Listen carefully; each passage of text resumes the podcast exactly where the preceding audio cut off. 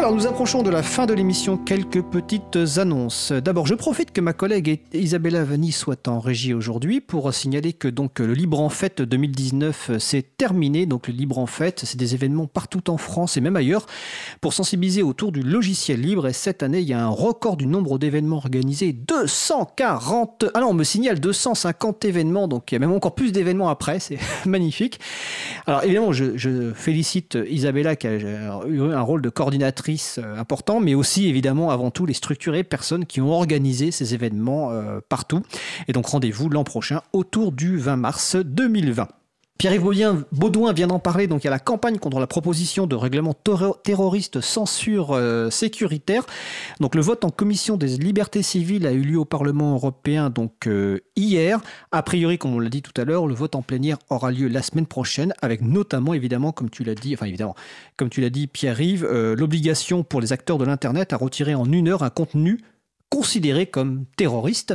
Et évidemment, ça ne concerne pas que Google, Facebook, etc. Ça peut concerner de très nombreux acteurs, euh, Wikimedia, l'April, les chatons dont je parlerai tout à l'heure en fin d'émission. Euh, dans l'actualité, tout à l'heure, ben, en introduction, je parlais du projet de loi pour une école de la confiance. Ben, surveillez le site de l'April parce que l'examen au Sénat va commencer. Il y avait l'audition du ministre Jean-Michel Blanquer tout à l'heure. Je l'ai cité déjà tout à l'heure, mais je le recite. La soirée de contribution libre, donc euh, ce jeudi à la FPH euh, donc à Paris avec l'atelier Wikipédia qui a donc lieu chaque deuxième mardi euh, du mois.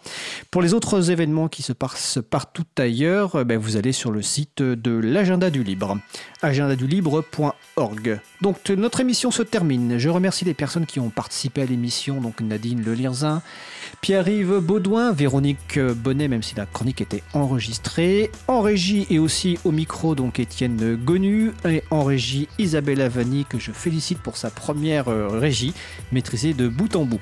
Vous retrouverez sur notre site web april.org toutes les références utiles, ainsi que sur le site de la radio causecommune.fm. Donc la prochaine émission aura lieu bah, mardi prochain hein, à 15h30. Notre sujet principal portera sur le collectif des chatons euh, des acteurs qui pourraient être impactés par ces dispositifs.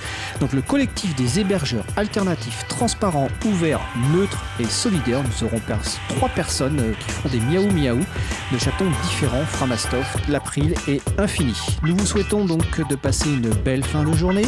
On se retrouve mardi prochain et d'ici là, portez-vous bien.